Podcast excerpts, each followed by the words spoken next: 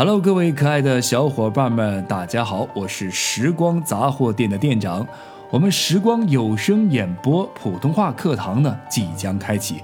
如果大家想要提升自己的语言能力，欢迎大家订阅我、关注我，并且可以后台私信我了解相关情况。我们不见不散。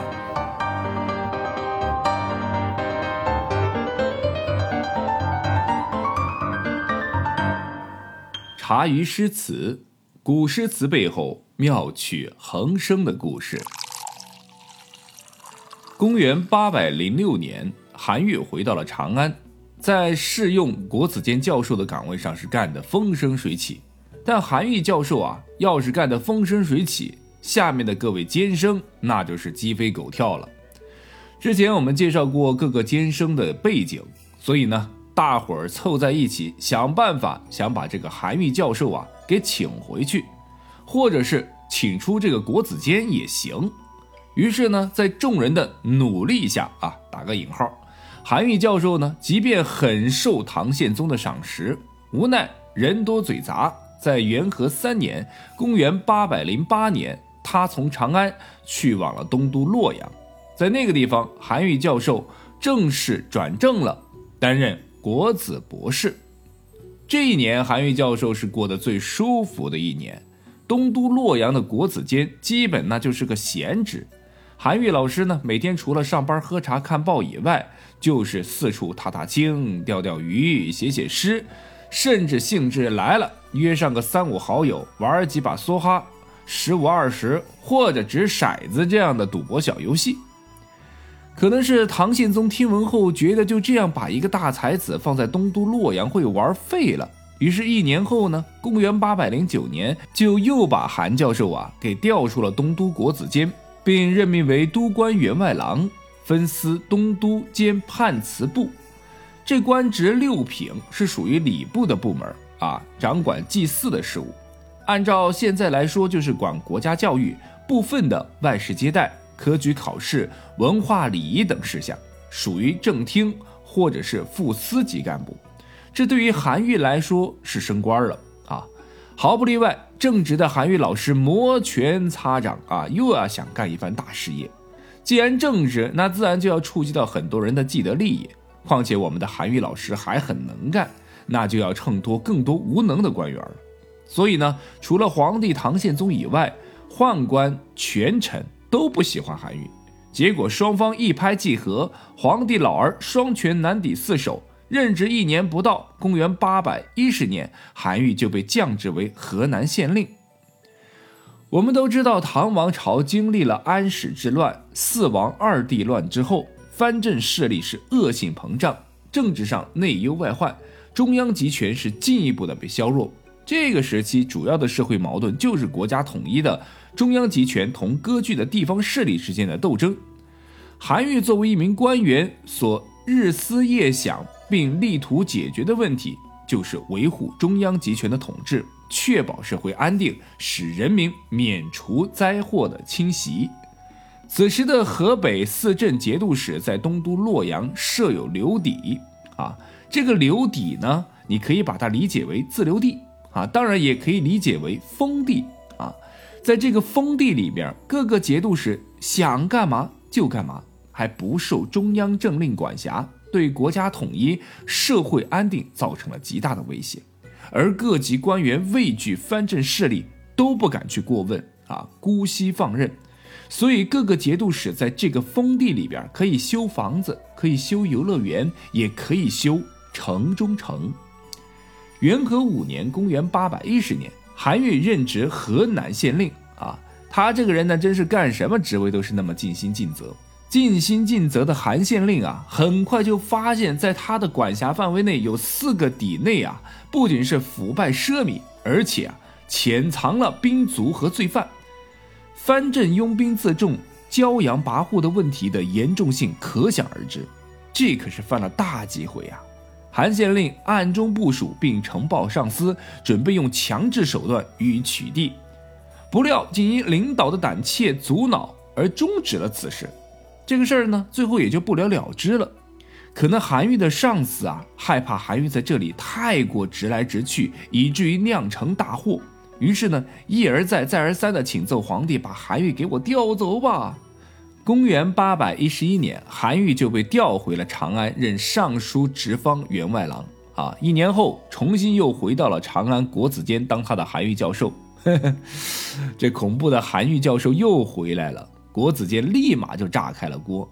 接下来就是长达一年左右的韩愈教授和国子监监生们的博弈。由于监生们的后台实在是错综复杂，韩愈教授可以说是用上了毕生才华与智慧与之对抗。但即便是强大的韩愈教授，也很难以一己之力对付那么多监生。在心力交瘁之余，韩愈教授呢又写了一篇长长的诗文啊。这个韩愈教授，你确定你是心力交瘁下写的啊？这一首这个诗文呢叫《进学解》啊。这首古诗文啊，又是一个议论文啊，又很长啊，所以呢，我们又要把它拆分一下来理解一下啊。这篇诗文可以分为三个部分啊，每个部分就是一段文字啊。这个大家原诗文可以自己上网去看一看啊。我给大家说的就是我看了之后的理解下来的这个东西啊。这分为三段嘛。那第一段讲的是国子先生勉励生徒的话啊。国子先生啊，大家都能猜得到啊，就是韩愈自己啊。国子先生呢，早上走进太学，召集学生们站立在学舍下面，教导他们说。学业由于勤奋而专精，由于玩乐而荒废；德行由于独立思考而有所成就，由于因循随俗而败坏。当今圣君与贤臣相愈合，各种法律全部实施，除去凶恶奸邪之人，提拔优秀人才。具备一点优点的人都会被全部录取，拥有一种才艺的人不会被，啊，这个不任用。选拔优秀人才，培养造就人才，只有才能不高的侥幸被选拔啊，但是绝不可能这个才能很优秀啊而没有被选拔。诸位学生只需要担心学业不能精进就好，不要担心主管部门的官吏不够英明，只要担心自己的德行不能有所成就，不要担心主管部门官吏不公正。啊您看这一段，他写的非常明显啊，大家只需要把自己的注意力全放在读书上面就可以了啊，读书才艺的精进就好，不要被世俗啊这个社会到底怎么样而这个发生内心的一些徘徊呀、彷徨啊啊，不要想那么多，好好看书就得了啊，就这句话。到第二段啊，这个讲的就是生徒对上述教诲提出了质问啊，这个韩愈老师还是挺会为这个学生着想的啊。老师的话还没说完呢，就有学生在人行堆里面笑道：“说，这先生是在欺骗我们吧？我跟着老师学习到现在已经很多年了。先生嘴里不断的诵读的都是六经的文章，两手不停翻阅的是诸子百家的书籍，对史类典籍那是信手拈来。与此同时啊，还抵制批驳这个异端邪说，排斥佛教和道家学说，以此来弥补儒学的缺漏。”揭示其精深微妙的义理，先生，您对于儒家可以说是那是学的有模有样，而且先生写的文章经常会用到周代的啊告书和殷代的盘庚啊，即便这些文章非常的拗口难读啊，但不管怎么样。我们看起来，先生的文章如《春秋》的语言精炼准确，《左传》的文辞铺张夸饰，《易经》的变化奇妙而有法则，《诗经》的思想端正而辞采华美。往下一直到《庄子》《离骚》《史记》，杨雄、司马相如的创作同样巧妙，但曲调各异。先生的文章可以说是内容宏大而外表气势奔放、波澜壮阔。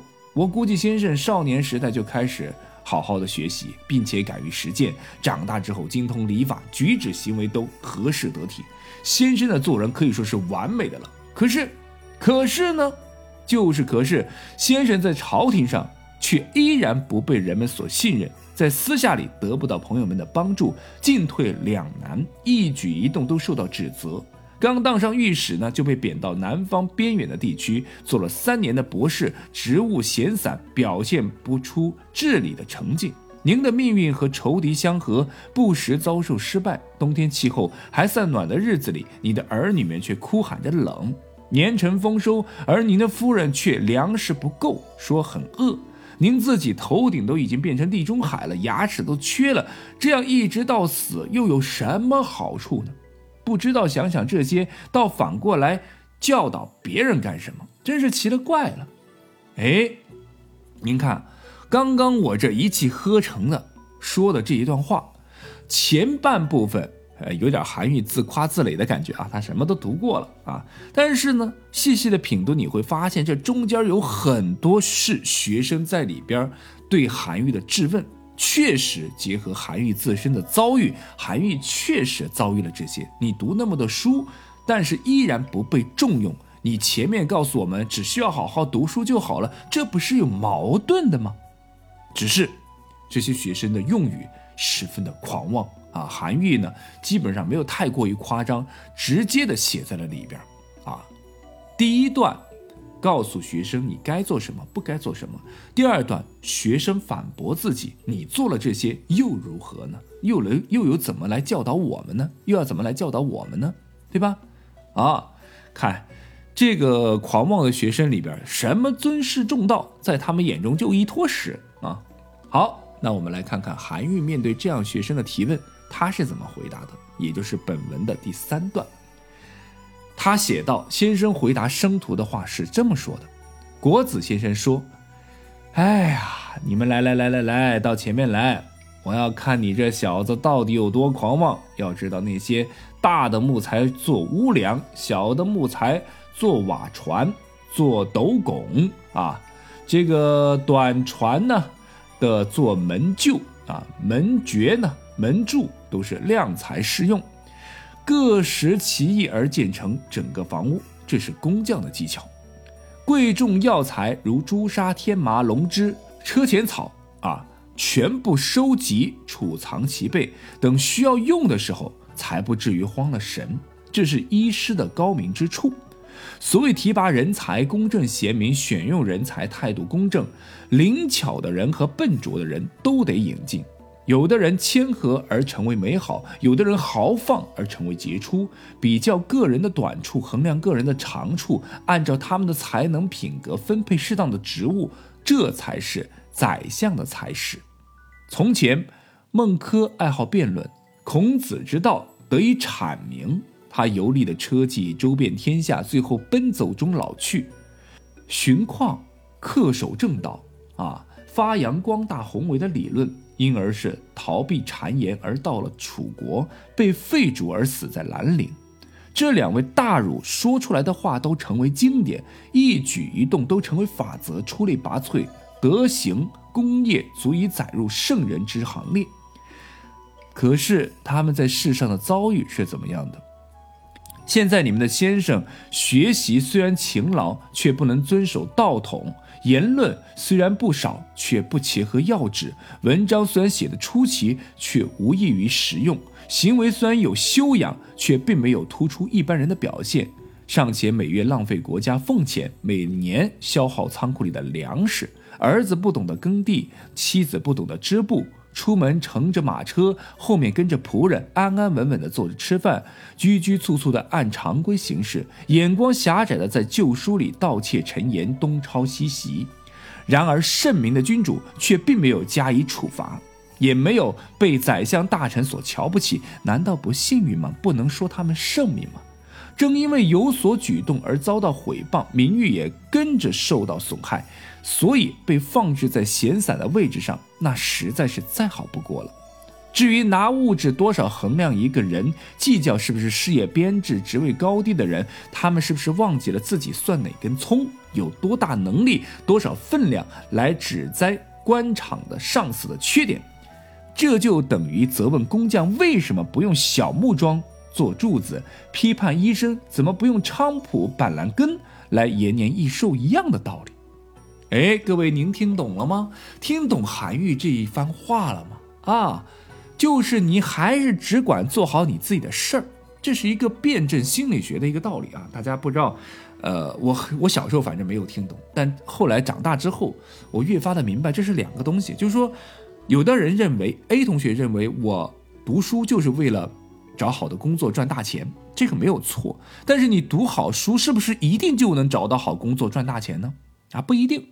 所以说，读好书只是有可能你找到好工作赚大钱的一个机会，啊，它不是一一条线的。但是如果说你没有读好书，你连这个机会都没有。按照鸡汤一点文字来说，机会是留给有准备的人。所以说，在这个地方，你自己首先得好好的准备好自己的才能，以备将来有机会掉在你身上的时候，你才能接得住。这是第一方面的问题。第二方面的问题，上边的人怎么摆放您的位置？每个人站的位置不一样，所以说他要用的人也不一样。在大明王朝一五六六的时候，里边就有一个太监问嘉靖皇帝：“为什么你知道陈洪是一个坏人的时候，你偏偏还要用他？为什么不用那些好的太监、好的大臣？”嘉靖皇帝在大臣闹事的那天晚上，把这个皇太监叫到了身边，就去看。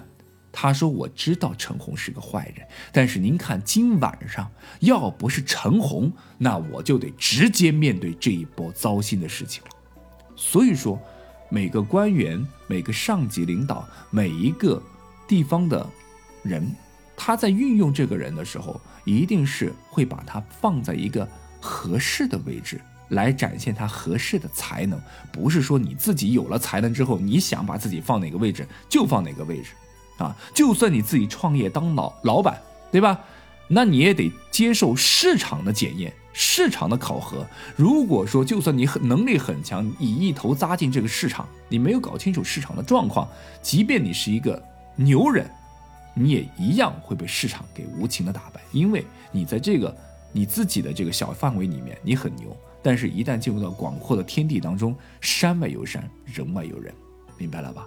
啊，这就是韩愈在这篇文章当中想要表达的一些境界啊，这个真是一个。